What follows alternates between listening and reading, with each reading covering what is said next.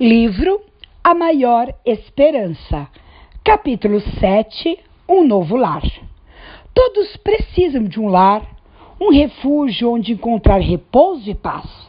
Esse lar vai muito além de uma construção para nos abrigar da chuva, do vento e do sol diz respeito ao círculo mais íntimo das pessoas com quem convivemos, a rua e a cidade em que moramos, o país em que nascemos, a língua materna, a cultura que modela nossa visão de mundo.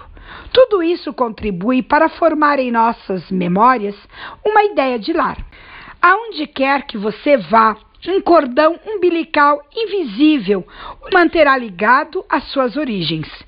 Felizes são os que têm um lar onde podem retornar a ele. Infelizmente, nem todos têm um lar. Milhões de pessoas estão em busca de um lugar para viver. Nos últimos anos, o mundo tem assistido em choque ao maior fluxo de refugiados desde a Segunda Guerra Mundial.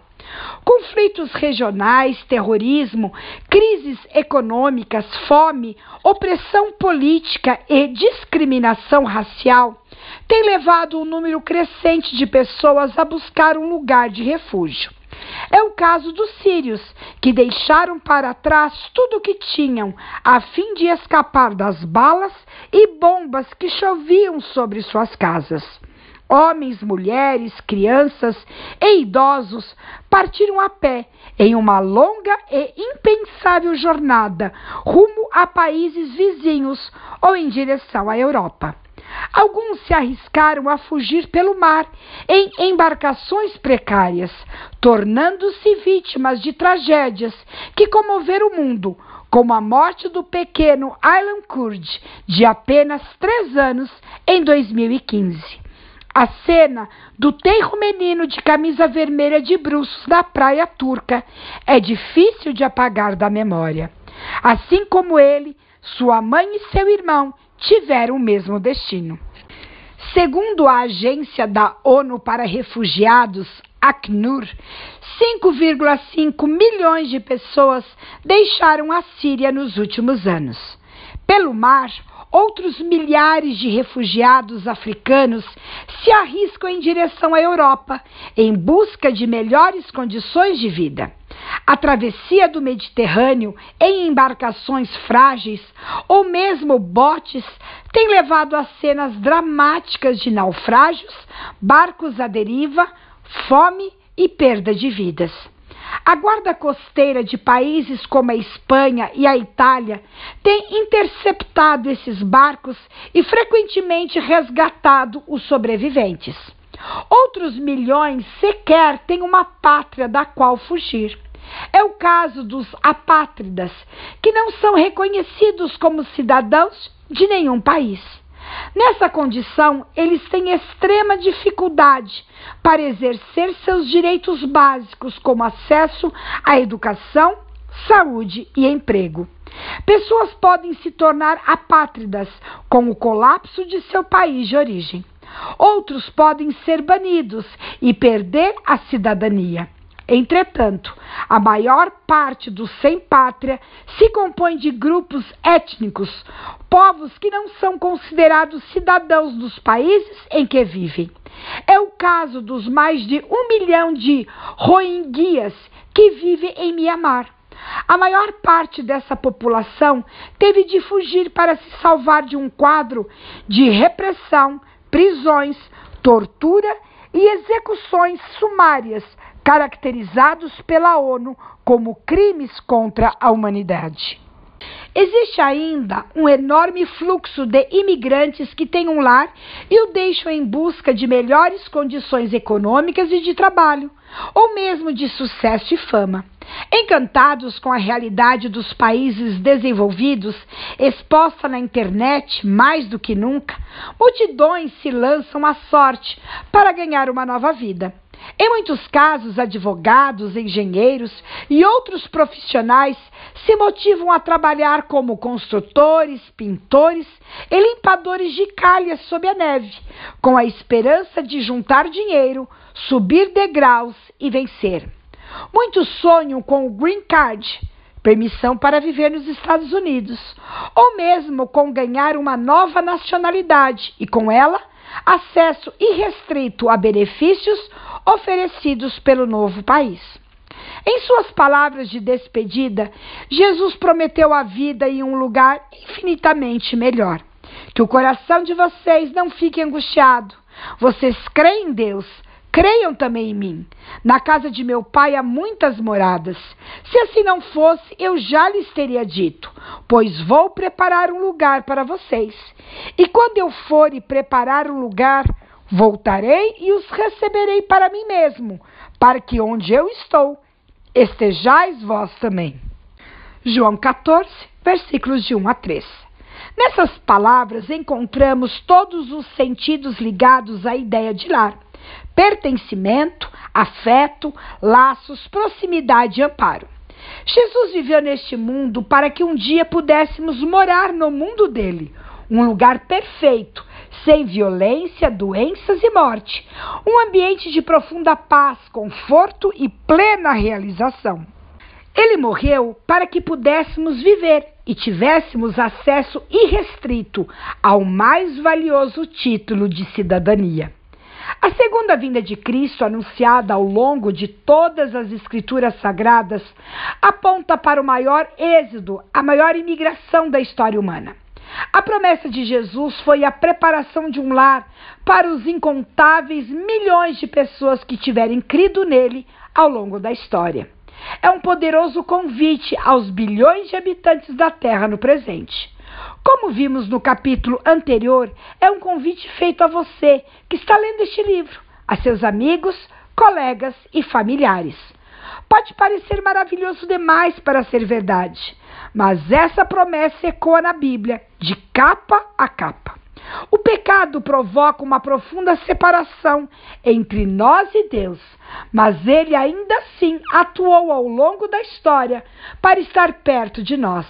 Para entender melhor esse aspecto, precisamos lembrar que o Criador não tolera a maldade existente no mundo. A ira de Deus se revela do céu contra toda impiedade e injustiça dos seres humanos, que por meio da sua injustiça suprimem a verdade. Romanos 1, versículo 18. Se você se revolta com algumas coisas que vê nos noticiários, Deus muito mais. Ele não tolera a mentira, o roubo, o adultério, a violência, a corrupção, os abusos e todas as formas de sofrimento infligidos às vítimas. É por isso que, segundo a Bíblia, o ser humano na condição de pecador não pode contemplar a glória de Deus, nem podia tocar em certos objetos sagrados, como a arca da aliança, pois seria imediatamente fulminado, como ocorreu com um homem. 1 Crônicas 13, versículo 10. Moisés pediu para contemplar a face de Deus, que lhe respondeu: Você não poderá ver a minha face, porque ninguém verá a minha face e viverá. Êxodo 33, versículo 20. Para resolver o problema, Deus ordenou a Moisés: E farão para mim um santuário, para que eu possa habitar no meio deles. Êxodo 25, versículo 8. Os israelitas foram chamados a preparar, com as melhores artes em tecidos, madeira e metais, uma grande tenda de 6 metros de largura e 18 metros de comprimento, a qual era desmontável e acompanharia os israelitas em seus 40 anos de jornada pelo deserto. Note que essa medida permitia que Deus morasse em meio aos israelitas, sem sua presença consumi-las não negava a santidade de Deus, nem sancionava os pecados humanos. O propósito era redentivo. O Senhor morava entre seu povo para salvá-lo, perdoá-lo e purificá-lo. Por outro lado, havia uma série de medidas que o povo deveria tomar para se aproximar de Deus, as quais giravam em torno do sacrifício de animais, conforme as leis bíblicas exigiam. Para cada situação era prescrito um cordeiro, uma ovelha, um carneiro, um novilho, uma pomba, enfim. Diversos animais e sacrifícios eram exigidos para possibilitar a aproximação a Deus.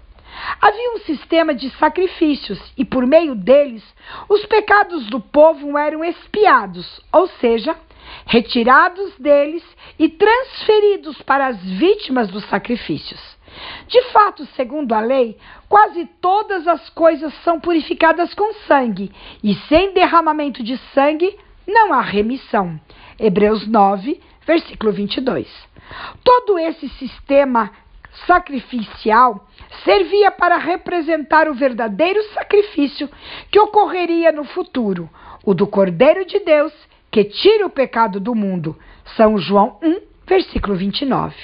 Foi com essas palavras que João Batista chamou Jesus, quando ele pediu para ser batizado no Rio Jordão. Jesus era o Cordeiro de Deus, o sacrifício definitivo pela redenção da humanidade. Era o Filho de Deus, mas ainda assim não seria poupado como Isaac, o filho de Abraão, que se deixou ser sacrificado pelo próprio pai no Monte Moriá, em uma prova extrema que felizmente não se concretizou. Gênesis 22. Nesse ato, Abraão foi colocado no lugar de Deus e Isaac no lugar de Cristo, representando em tons humanos o drama divino do Calvário. Na cruz, Deus estava em Cristo, reconciliando consigo o mundo, segundo Coríntios 5, versículo 19. Deus sofreu infinitamente ao lado de Jesus, que também é Deus. João 1, versículo 1. A Trindade, Pai, Filho e Espírito Santo, sofreu a agonia da cruz. Jesus sofreu corporalmente como Deus encarnado mas também espiritualmente e emocionalmente, uma dor inimaginável.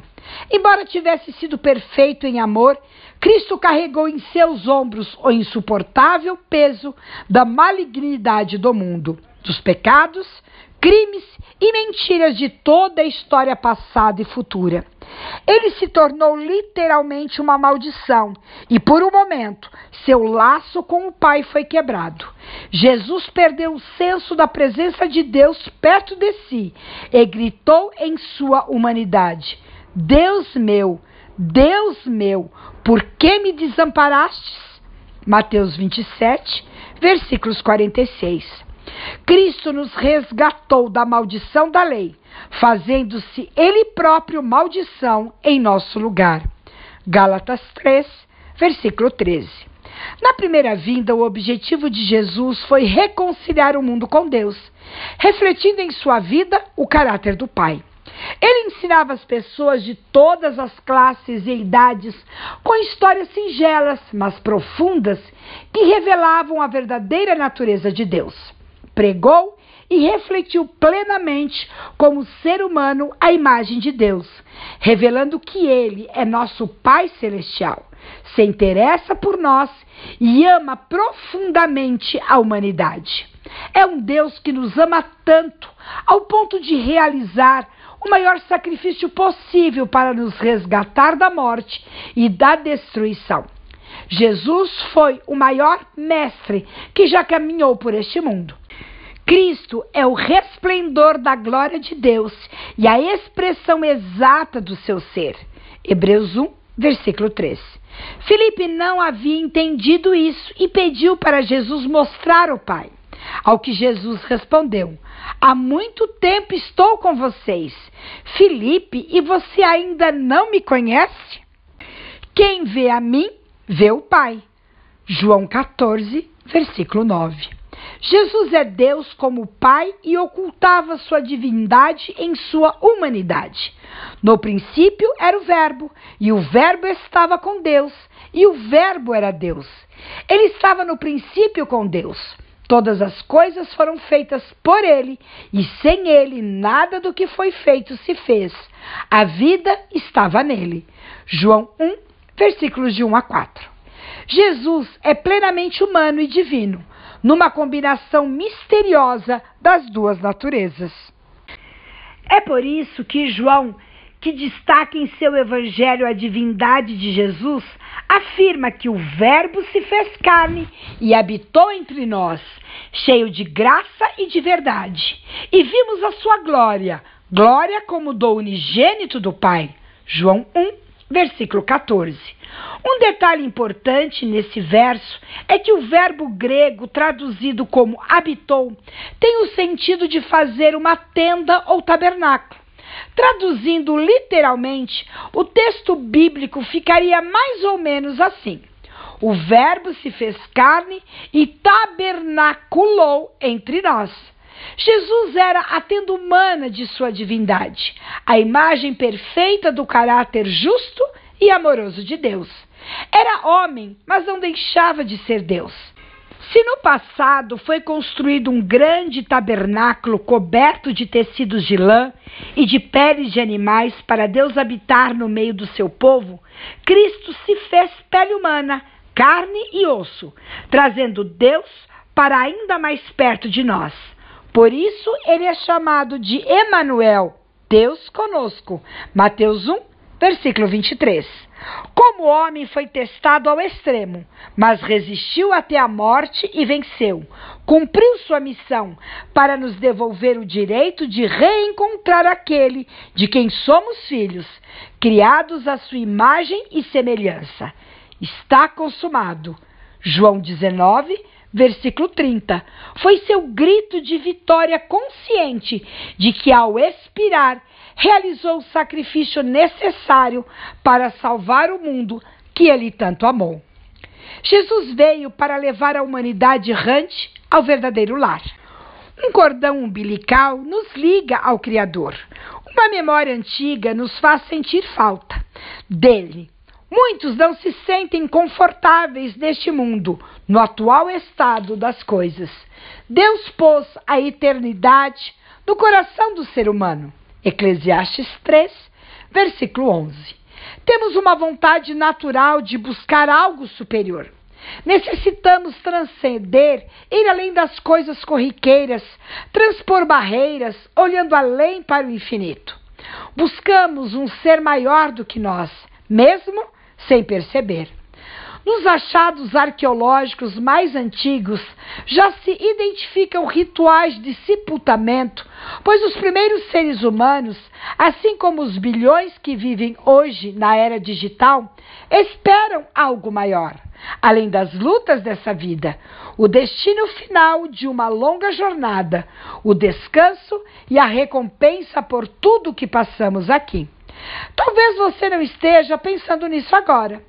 Quem sabe esteja absorvido com as provas da escola, os trabalhos da faculdade, o namoro, os compromissos do emprego, o sonho do próprio negócio, o dinheiro, os projetos, a família, os filhos, os netos e tantas coisas maravilhosas que realmente valem a pena. Mas se prestar atenção, vai perceber mais cedo ou mais tarde que nem tudo que o mundo pode oferecer é capaz de completar sua vida. Com o tempo, vamos aguçando nosso senso da mortalidade.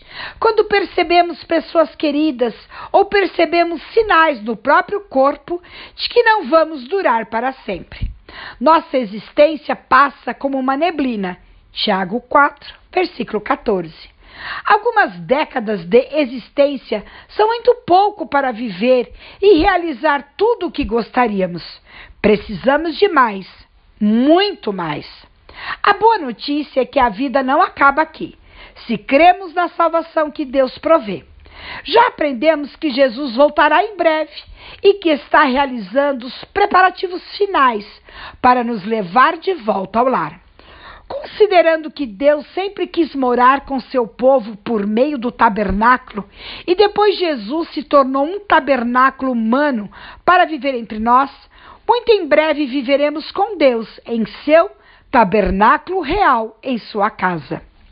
Essa promessa é feita de modo mais terno e solene, nas palavras registradas pelo próprio João. Então ouvi uma voz forte que vinha do trono e dizia: Eis o tabernáculo de Deus com os seres humanos. Deus habitará com eles. Eles serão povos de Deus, e Deus mesmo estará com eles, e será o Deus deles. E lhes enxugará dos olhos toda lágrima, e já não existirá mais morte, já não haverá luto, nem pranto, nem dor, porque as primeiras coisas passaram. E aquele que estava sentado no trono disse: Eis que faço novas todas as coisas. E acrescentou: Escreva, porque essas palavras são fiéis e verdadeiras. Apocalipse 21, versículo de 3 a 5. Essas palavras têm aquecido corações ao longo dos séculos. Revelam que o Deus Criador do universo, o doador e mantenedor da vida, enxugará as lágrimas dos nossos olhos. Mostra que habitaremos com Ele no seu tabernáculo. Somente pessoas muito próximas são capazes de dividir uma barraca em um acampamento compartilhando espaço à luz de lanterna, contando histórias e dando risadas no meio da noite. É coisa de amigos chegados, de família. Igualmente, a imagem de alguém enxugando as lágrimas nos faz pensar em uma pessoa muito próxima que tem essa liberdade.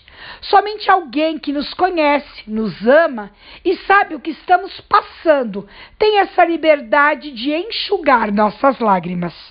Esse é o Deus bíblico, um Deus pessoal, que interagiu diretamente com Abraão, Moisés, Davi, Jeremias, Daniel, Pedro, Paulo e João, assim como interage conosco hoje e se envolve em nossa vida pessoal, guiando-nos pelo melhor caminho, se nós o permitirmos.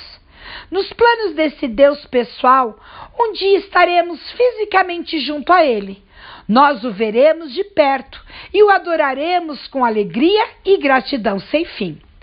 Séculos antes já dizia: Porque eu sei que o meu redentor vive e por fim se levantará sobre a terra. Depois, revestido este meu corpo da minha pele, em minha carne verei a Deus. Eu verei por mim mesmo, os meus olhos o verão e não outros. De saudade, o meu coração desfalece dentro de mim. Jó 19, versículos 25 a 27. Assim como outros homens e mulheres da Bíblia, Jó acreditava na ressurreição dos mortos. Tinha certeza de que quando seu redentor se levantasse, ele ressuscitaria, teria seu corpo de volta e veria Deus pessoalmente. Mas alguém dirá: como é que os mortos ressuscitam? E com que corpo virão? 1 Coríntios 15, versículos 35. Paulo levanta essa pergunta que era corrente em seu tempo e ainda continua atual. A isso ele responde como já vimos. Com isso quero dizer, irmãos, que a carne e o sangue não podem herdar o reino de Deus, nem a corrupção herdar a incorrupção. Eis que vou lhes revelar um mistério. Nem todos dormiremos, mas todos seremos transformados no momento, num abrir e fechar de olhos, ao ressoar da última trombeta. A trombeta soará, os mortos em Cristo ressuscitarão incorruptíveis e nós seremos transformados. Porque é necessário que este corpo corruptível se revista da incorruptibilidade e que o corpo mortal se revista da imortalidade. 1 Coríntios 15, versículos 50 ao 53. Na volta de Jesus, como já vimos, aqueles que crerem nele e estiverem vivos serão transformados e terão um novo corpo. Esse corpo não sofrerá a corrupção das doenças e do envelhecimento. Será um corpo novo, físico, mas não sujeito à morte. Porque o Senhor mesmo, dada sua palavra de ordem, ouvida a voz do arcanjo e ressoada a trombeta de Deus, descerá dos céus e os mortos em Cristo ressuscitarão primeiros.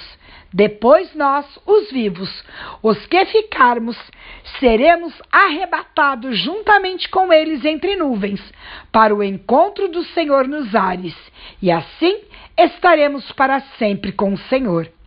1 Tessalonicenses 4, versículos 16 e 17.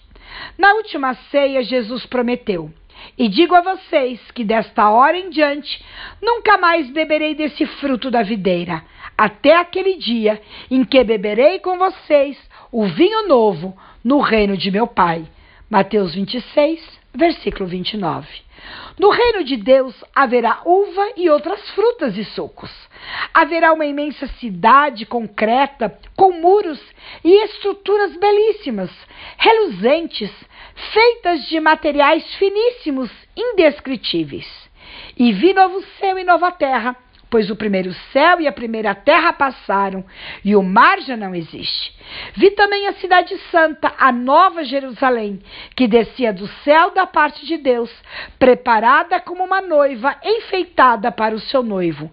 Apocalipse 21, versículos 1 e 2 após o juízo final, que ocorrerá mil anos depois da volta de Jesus, o qual se concluirá com a destruição definitiva de todo o mal no lago de fogo, Apocalipse 20, Deus irá recriar a terra.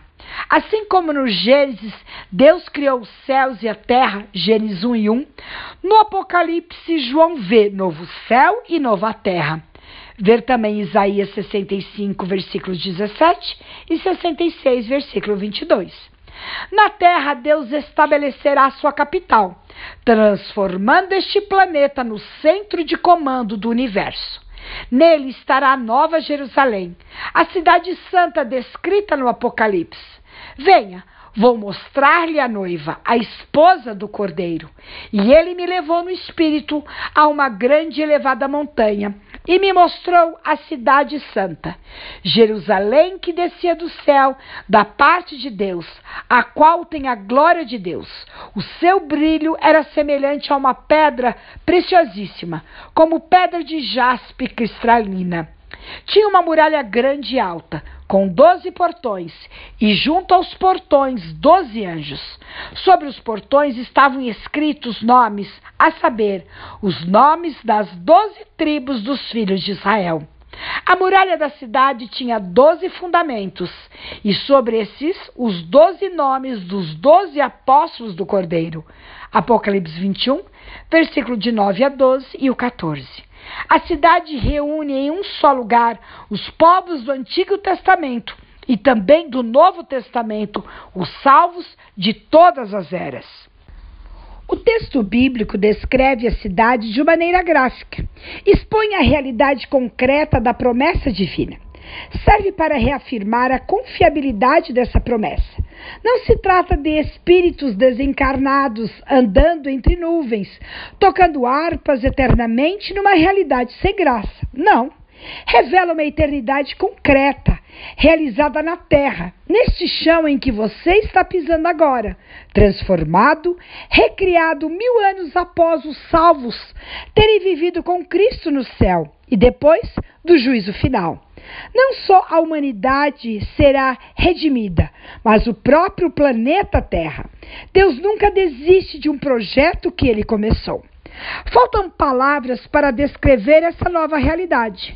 Você já viu um tipo de ouro como vidro transparente? Ou doze portões são doze pérolas, e cada um desses portões é feito de uma só pérola. A praça da cidade é de ouro puro, como vidro transparente. Não vi nenhum santuário na cidade, porque o seu santuário é o Senhor. O Deus Todo-Poderoso é o Cordeiro. A cidade não precisa de sol nem da lua para lhe dar claridade, pois a glória de Deus a ilumina e o Cordeiro é a sua lâmpada. As nações andarão mediante a sua luz, e os reis da terra lhe trazem a sua glória. Os seus portões jamais se fecharão de dia, pois nela não haverá noite, e lhe trarão a glória e a honra das nações. Apocalipse 21, versículos 21 a 26. A descrição prossegue apresentando o rio e a árvore da vida, em uma realidade na qual não haverá mais doenças nem morte. Remete à criação original de Deus, a árvore da vida, que permitia os primeiros seres humanos viver para sempre.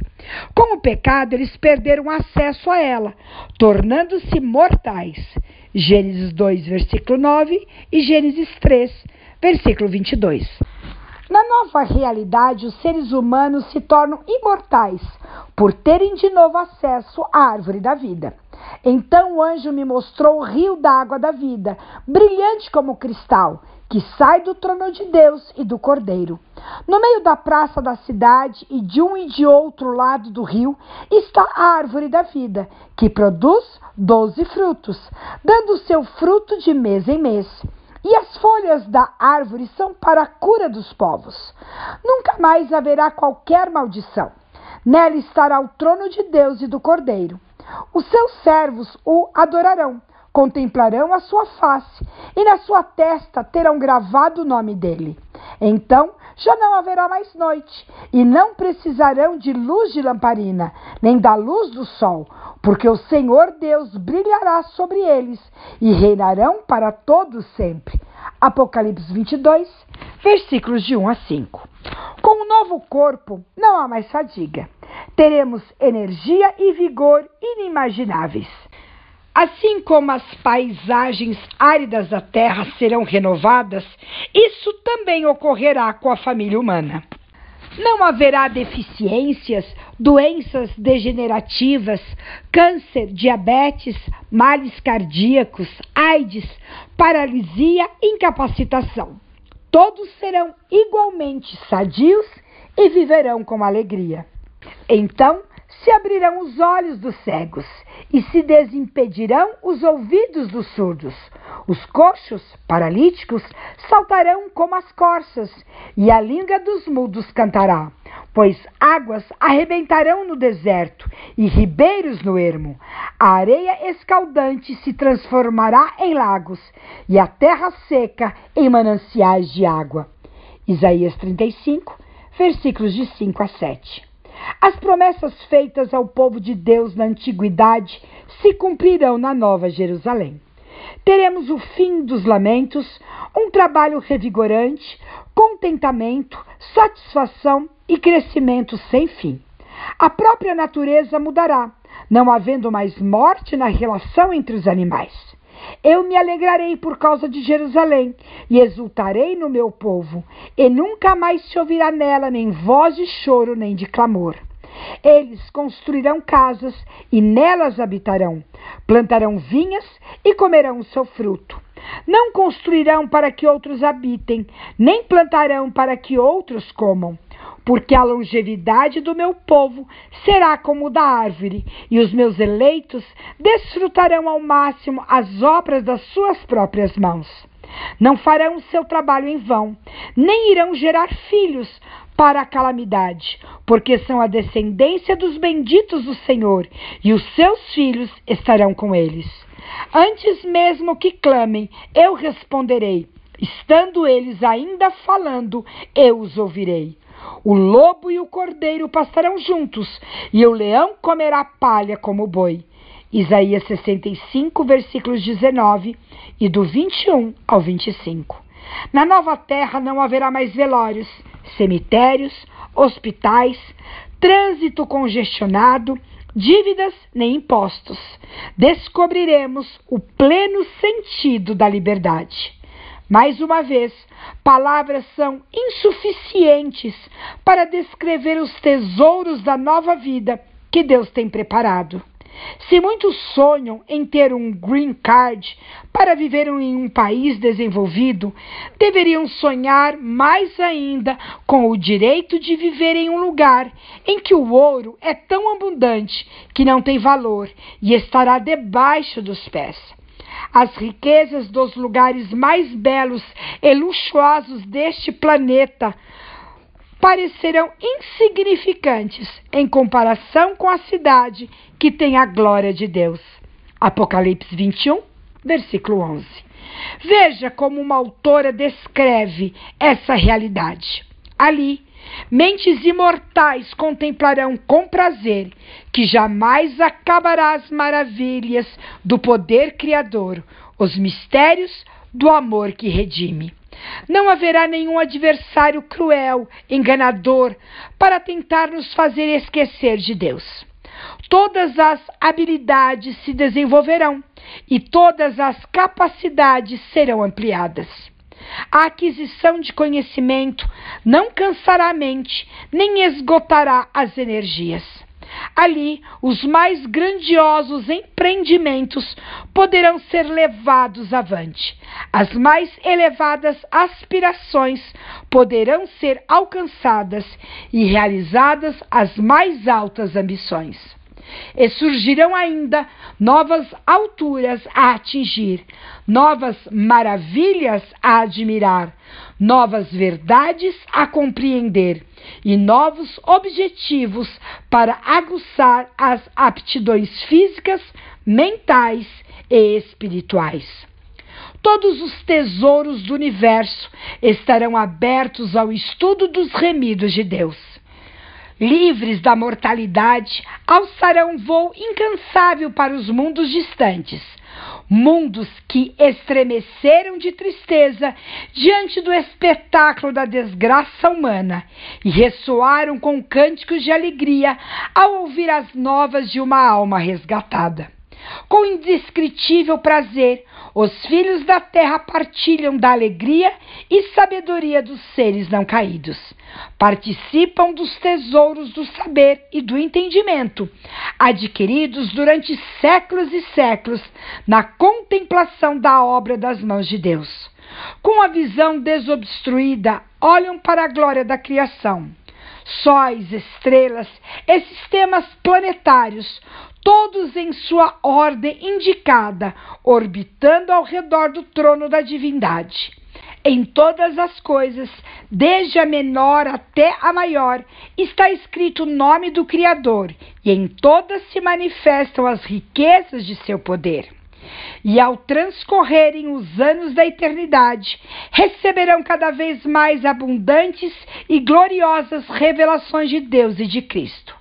Assim como o conhecimento é progressivo, também o amor, a reverência e a felicidade aumentarão. Quanto mais as pessoas aprenderem a respeito de Deus, mais admirarão seu caráter. Daquele que tudo criou, emanam vida, luz e alegria por todos os domínios do espaço infinito.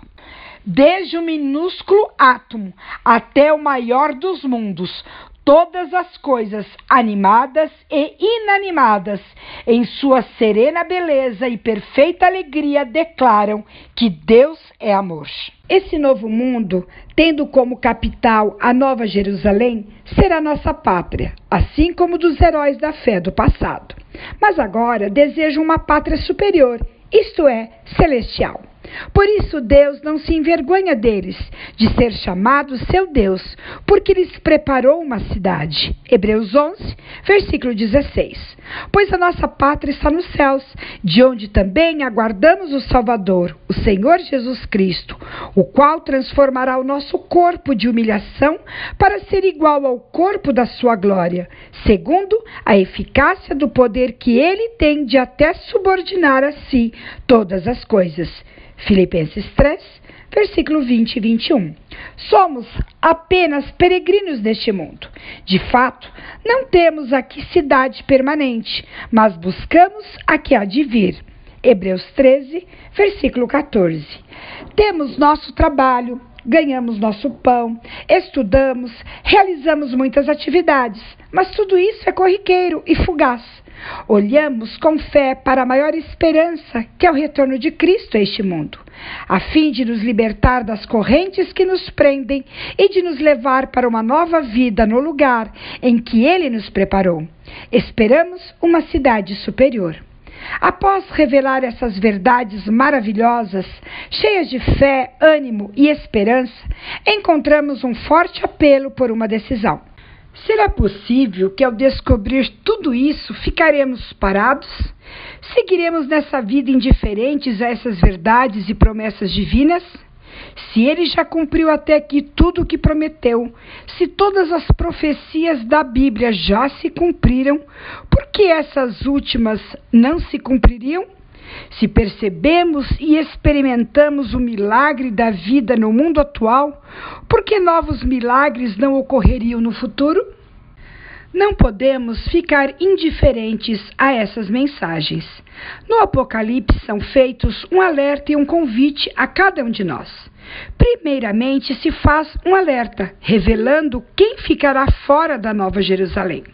Essa orientação não pretende nos convencer pelo medo, pois esse sentimento não leva ninguém a amar Deus. Essa mensagem serve apenas para avisar e informar, de modo que ninguém fique sem saber o que vai ocorrer.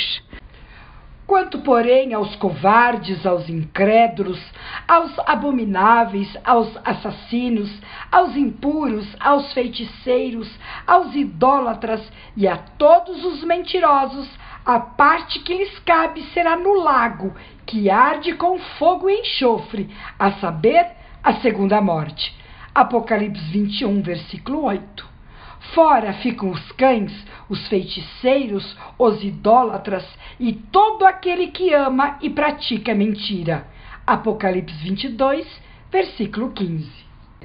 Essas palavras são fortes, mas são ditas a nós como aviso, com amor, em um apelo ao coração enquanto ainda há tempo para nos decidirmos.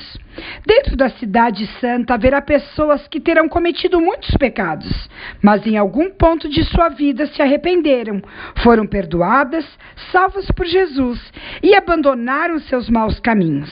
Enquanto alguns possam rir dessas palavras da Bíblia, Deus apela a você que encare isso com seriedade, por amor à sua vida.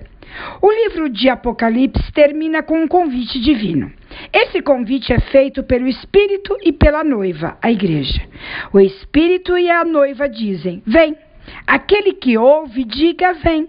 Aquele que tem sede, venha. E quem quiser, receba de graça a água da vida. Apocalipse 22, versículo 17. Observe a expressão: quem quiser. Ela é muito importante. Todas as promessas, o acesso à vida eterna com Deus e aos tesouros do universo, tudo isso depende de sua escolha. Você tem que querer. Quem quiser, irá. Quem não quiser, ficará de fora, pois Deus não força ninguém a nada. Por mais que saiba qual seja o melhor caminho, Deus quer muito sua salvação e trabalha incansavelmente por isso, mas cabe a você decidir. Decida-se a estar junto a Cristo enquanto há tempo. Jesus afirma repetidamente que ele vem sem demora. Um bom estudo bíblico ajudará você a entender melhor isso. Peça um pelo endereço de WhatsApp indicado no fim deste capítulo. É possível dizer que estamos hoje na fase final da história humana e mais próximos do que nunca da volta de Jesus. Como já vimos no início deste livro, os sinais apontam para este quadro. Pedro já adiantou que viriam zombadores, mas alertou que a volta de Jesus pegará muita gente de surpresa. Antes de tudo, saibam que nos últimos dias virão escarnecedores com as suas zombarias, andando segundo as próprias paixões e dizendo: Onde está a promessa de sua vinda? Mas há uma coisa, amados, que vocês não devem esquecer: que para o Senhor um dia é como mil anos, e mil anos são como um dia. O Senhor não retarda sua promessa, ainda que alguns a julguem demorada. Pelo contrário, ele é paciente com vocês, não querendo que ninguém pereça, mas que todos cheguem ao arrependimento. Porém, o dia do Senhor virá como ladrão. Naquele dia os céus passarão com grande estrondo, e os elementos se desfarão pelo fogo. Também a terra e as obras que nele existem desaparecerão. Segundo Pedro 3, versículos 3, 4 e o de 8 a 10. Jesus ainda não veio, pois quer dar mais uma chance a muita gente, entre elas você e nós, autores deste livro. Bem-aventurado aquele que guarda as palavras da profecia deste livro. Eis que venho sem demora, e comigo está a recompensa que tenho para dar a cada um segundo as suas obras. Apocalipse 22, versículos 7 e 12. E o livro do Apocalipse termina com mais uma repetição deste aviso e um forte anseio pela volta de Jesus.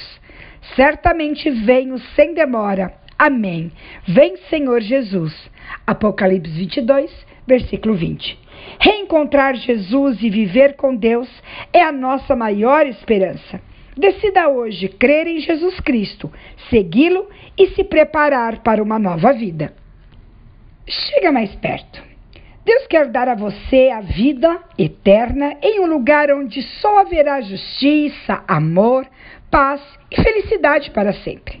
Imagine a eternidade sem dor, remédios, depressão, maldade, nem qualquer tipo de sofrimento.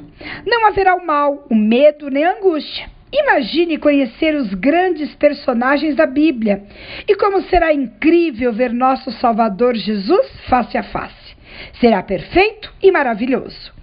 A vida eterna não será monótona. Vamos reconhecer as pessoas com quem convivemos e nos lembrar de coisas incríveis. Teremos momentos especiais de conversa e trocas de experiências. A eternidade será espetacular. Vale a pena se preparar para ela, que aliás está muito perto. Tenho certeza de que você quer viver essa eternidade maravilhosa. Hoje Deus está chamando você. Venha, abra o coração, deixe Jesus entrar e busque a Igreja Adventista do sétimo dia mais próxima de sua casa. Vamos estudar mais a Bíblia. Já passou da hora de recomeçar, de nascer de novo e de entregar a vida totalmente a Deus. Fim do capítulo 7.